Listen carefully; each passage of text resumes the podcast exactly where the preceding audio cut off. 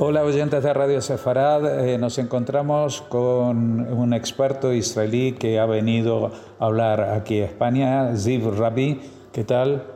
Eh, queríamos hablar de su visión como experto de lo que está sucediendo no solamente en esta guerra, eh, sino que hay detrás de ella.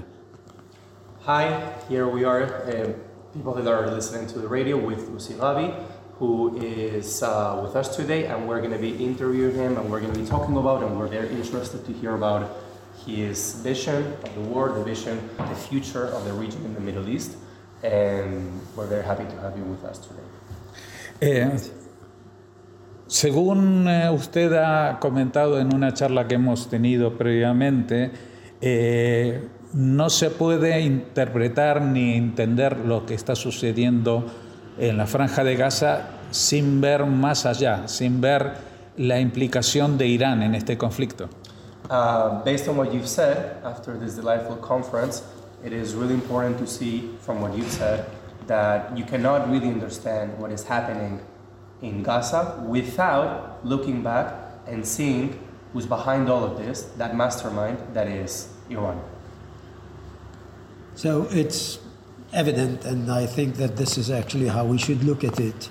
Uh, Iran is uh, kind of a very, very uh, instrumental party in destabilizing the Middle East, and basically Gaza is just one of many arms of the octopus. Lo que hay que entender es que al final Gaza no es el centro del conflicto, de todo lo que está pasando, que ahora solo se habla de la guerra, sino que al final del día uno tiene que mirar hacia atrás y darse cuenta que esta es una pequeña, una infinísima parte, podríamos decir, del problema de fondo que está realmente construido y elaborado con un plan de muchísimos años de preparación que ha hecho eh, el caso de, de, la República Islámica de Irán. Eh, ¿Cuál es el eh, verdadero plan iraní detrás de todo esto?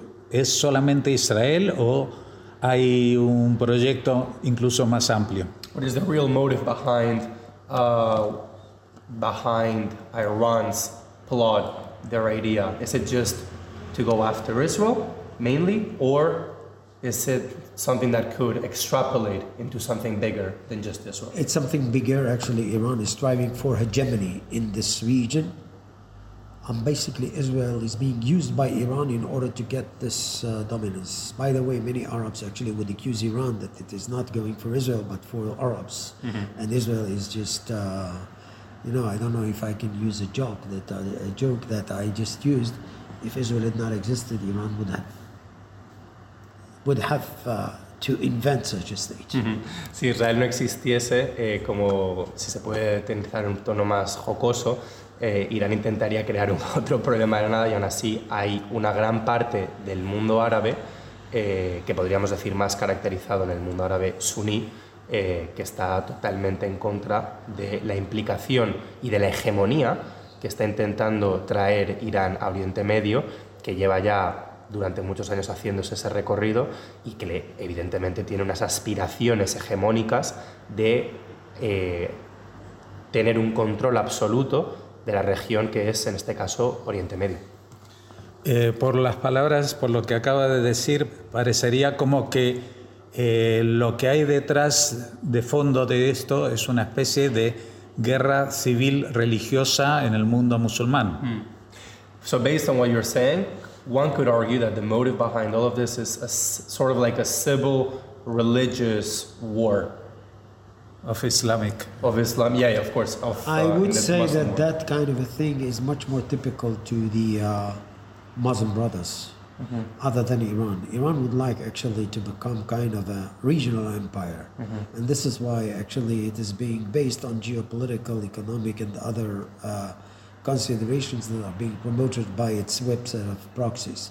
When it comes to the world at large, I would actually take care of the. I mean, I would just uh, shift the look to the Sunni uh, accord, and this is Muslim Brothers, basically. Pues la diferencia yo creo que principalmente radica en que en, en el caso de Irán lo que realmente quieren convertirse es en un, su- es en un superpoder regional Y en el caso mm, de la hermandad musulmana, es llevarlo ya desde un conflicto, desde un punto de vista religioso muchísimo más profundo y más intransigente, ya que ese es el, el motivo principal de lo que los separan en esos casos. En uno es muchísimo más, podríamos decir, más religioso, desde un punto de vista muy fundamentalista, y en el caso de Irán, principalmente en convertirse en un poder regional absoluto, eh, en el que se convertirá en el país eh, más importante de la zona.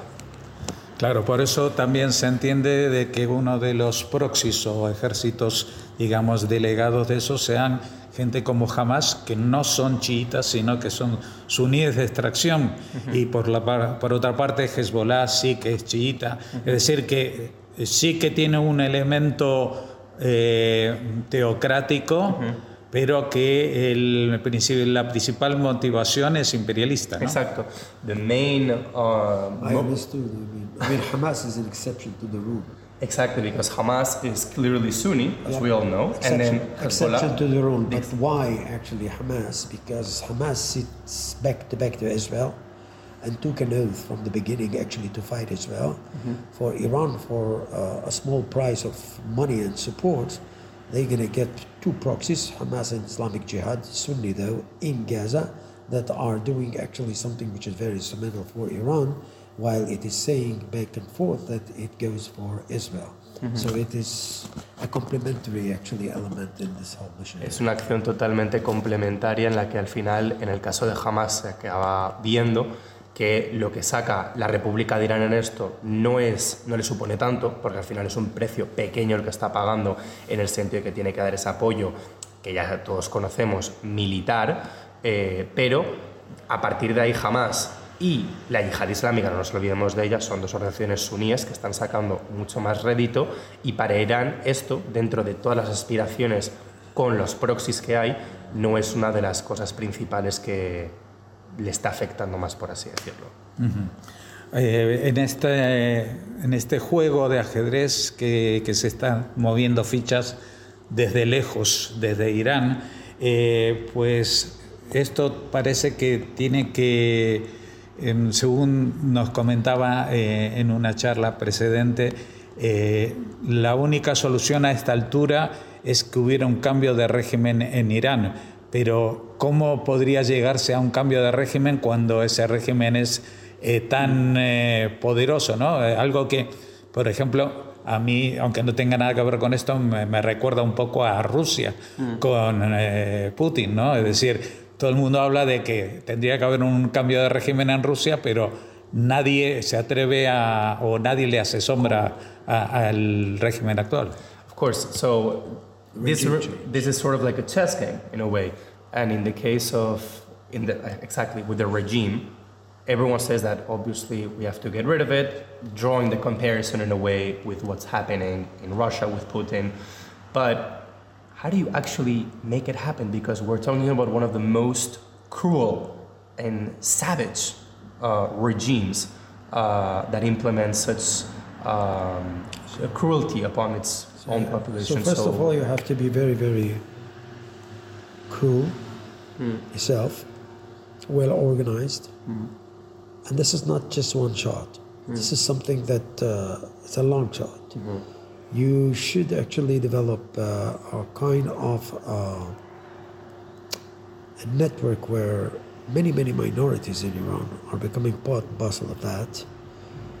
It should be also actually activists from within that are going actually to assist you. Of course, this is not something to go publicly up with, but uh, you have to just attack Iran from within. You have always actually put a pressure on Tehran that says that what you can do to me, I can do to you, and even more than that.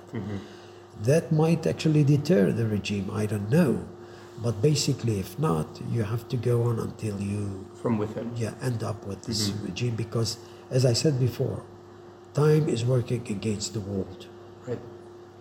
Eh, bueno, pues lo primero de todo es que en el caso de Irán, pues estamos hablando de la República Islámica de Irán y de los ayatolas de, al final, un régimen muy cruel, muy bien, muy bien organizado, que esto lo iba planificando durante ya décadas y no nos olvidemos que Irán es un país que está compuesto de muchísimas minorías y realmente si uno quiere intentar mm, desmantelar al actual régimen es muy, muy importante, es fundamental que se haga desde dentro, no desde fuera como mucha gente puede creer, sino que para que haya realmente algún tipo, alguna posibilidad de cambio, esto tiene que mm, llegar desde dentro, desde el propio país, eh, por así decirlo, desde una revolución interna, aunque es muy difícil. Estábamos hablando de cambios y mucho más cerca de Israel está el tema de los palestinos. Eh, desde hace por lo menos 30 años, desde eh, justamente el Congreso aquí en Madrid en el año 91, las negociaciones en Oslo, etcétera, etcétera, eh, se había trazado una hoja de ruta que finalmente parece que es imposible de llevar a cabo, al menos con el actual presidente Abbas.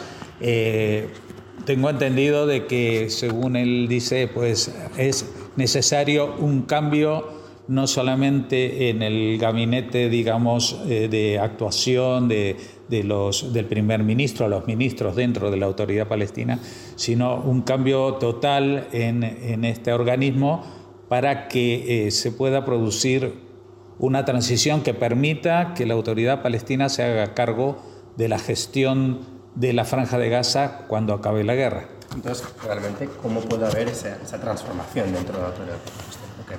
Well, so we see that, you know, even going back to 30 years ago with what seemed to be once as a very promising thing as the Madrid Accords in 81, then following that the Oslo Accords.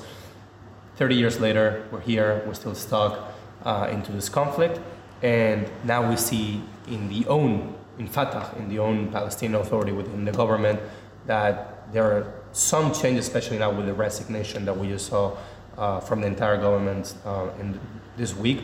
But how do you actually can how do you can revitalize uh, an organization, a government uh, that has been in power, you know, going back to Mahmoud Abbas, who's been in power for almost two decades, which is a very long time and has not held any democratic elections.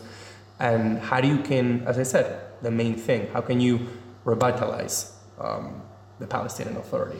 Well, I mean, first of all, not Abbas, because Abbas actually has failed. It is well known, and uh, many Palestinians in the West Bank will tell you that mm-hmm. clearly. By the way, simple fact that Abbas is leading PA makes some of the Palestinians actually support Hamas. Mm. So we need uh, actually a different leader when it comes to PA the problem is that this thing is not just to replace persons or just to bring a substitute. The thing is that we have to be very, very thorough. Not us Israelis, but the world, the Arab uh, states that are going actually to give a hand, and the United States and maybe Europe. Mm-hmm. I have to go for a kind of a program, which would be, in my opinion, a five-year program, where we have a, we go through a transitory phase. We are trying actually to revitalize, as you said bringing in some people who are much more fresh, much more uh, open-minded, much more business-oriented. Uh, create uh, a kind of educational system that would show that there is a real intention to change the direction. With these in mind, after three, four, five years, we can shift to the second phase. The problem is that when you come up with something which is, you know, well closed, Palestinian state. Tomorrow we're going to put it there.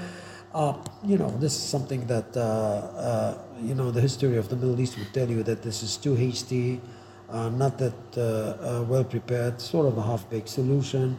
And in my opinion, actually, you know, if you are coming up with this, this transitory phases, Israel would be there too because everybody would like it to be changed. Mm-hmm. And when it is being changed, Israel would be very, very, uh, in my opinion, elastic as to just uh, promote it too. Bueno, en primer lugar, pues eh, es importante tener en cuenta que en el caso, por ejemplo, de Mahmoud Abbas, del que hablábamos antes, no, esto no es un problema solo a nivel personal de una persona, porque mucha gente te podrá decir que hay una gran parte del electorado palestino que detesta profundamente a, a Abbas eh, sobre todo por mm, lo que ya está bien conocido de la corrupción endémica que ha habido en la, autoridad palestina y por eso muchísima gente se ha ido a votar masivamente a, Hamas. Eh, pero esto va más allá, para que haya una reforma eh, auténtica y plena dentro de la autoridad palestina, pues esto es un proceso que va a llevar años. Esto no se puede hacer de una manera rápida como proponen ciertas personas, entidades desde mm, el mundo occidental.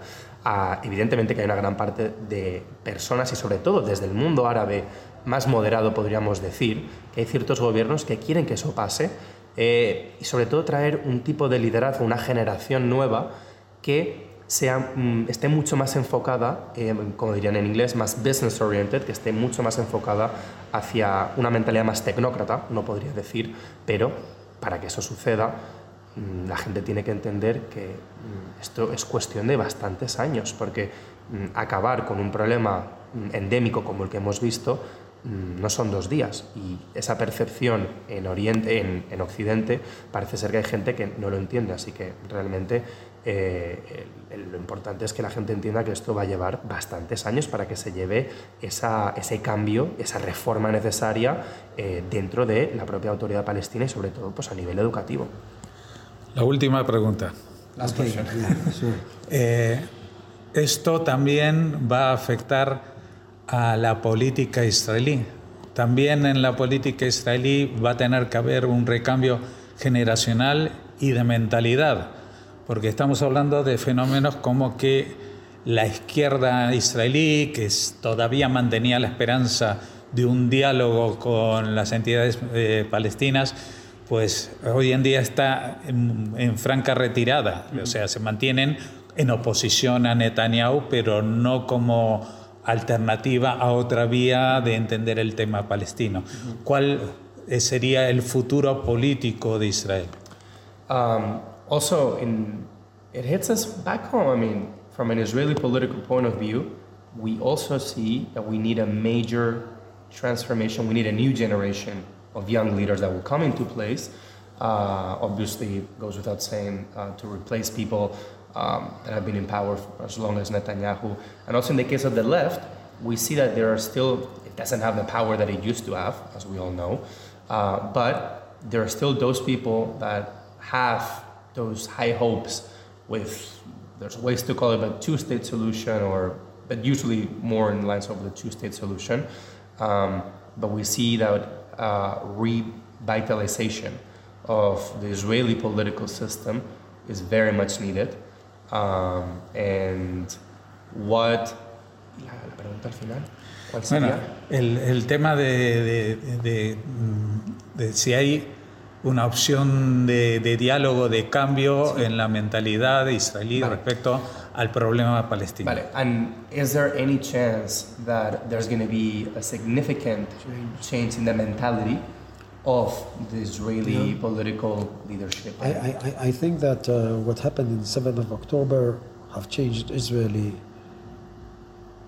social fabric a lot because uh, many Israelis actually have uh, seen something that they thought is not to be found there. And uh, I think that what's going on in Israel these days is something that we are very, very familiar with when it comes to state and societies in the history. It is a real blow. It is something which is a game changer. And we're going to see the change, I hope so, in many aspects, including politics.